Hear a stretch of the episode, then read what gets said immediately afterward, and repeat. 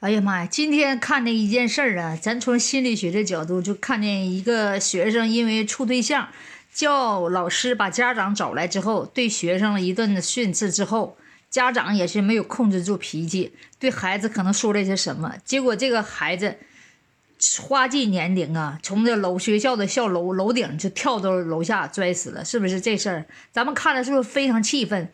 这事儿狙击的原因不光是孩子的问题。这是作为一名老师来讲，他没有教育孩子的时候，他就是这样太硬性的对孩子说这种教育。实话来讲，对孩子会造成一种伤害。这个责任应该对于老师也是有一种提启示。作为老师来讲，是不是应该从心理学的角度？对孩子进行一下分析，他们这个年龄十八九岁的年龄，正好是青春期发育的时候，难免对异性呢会产生那种懵懂的喜悦。作为老师来讲，能不能正确的引导一下子啊？正确的引导一下，而不是把家长找来一顿的训斥，家长觉得没有面子，家长对孩子又是一顿的训斥。那你们为什么不研究一下，他们为什么这个年龄会对嗯异性啊有点那种暧昧之情？这是他们很正常的生理发育。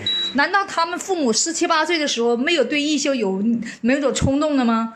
啊，只是现在的孩子都很张扬，很很绽放自己，可能是就呃公然的可能是处对象了。但是呢，家长不能这么无理的羞辱孩子。孩子也是有面子的，这不是羞辱。正常来讲，这是人生里的一种正常的现象。我们家长应该正确的引导。是不是你可以喜欢这个女孩子，但是你们俩想好以后会不会在一个地方工作呀？以后会不会在一起？你们是不是要考虑一下？现在先做个朋友啊，一起努力哈，为你们的明天俩人一起加油啊！啊，先从朋友做起好不好？然后再可以给他讲一些，呃，比方说呃，人生生生的生理的发育啊，哈，这个时期啊，呃，我们要保护好自己啊，怎么怎么正确的引导，而不是无休止的训斥。人都有自尊，人。人都有面子，特别是他们这个小小的年龄，给他这么重创的，这么打击，这么的侮辱他啊！本来他的内心还是很脆弱的，他们实际上还不是成熟的。他们虽然说十七十八了，但是他们的内心，他们还是小孩。所以，作为我们的家长，还有我们的老师，你们是不是要从心理上？也自己好好研究一下的，不要那么呃机械式的教育教孩子，只知道教书本的知识啊！你们没有正确的理解孩子吗？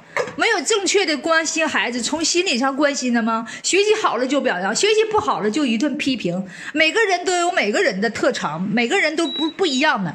他在学习上、物理上不行，可能化学上行；化学上不行，可能音乐方面行，对不对？每个人都是来到世界上的天使，我们不能可以用分数来评价每一个孩子，他们都是快乐的，不能对学生这么强制性的啊侮辱孩子。他这个跳楼，我觉得老师也是有一份责任的。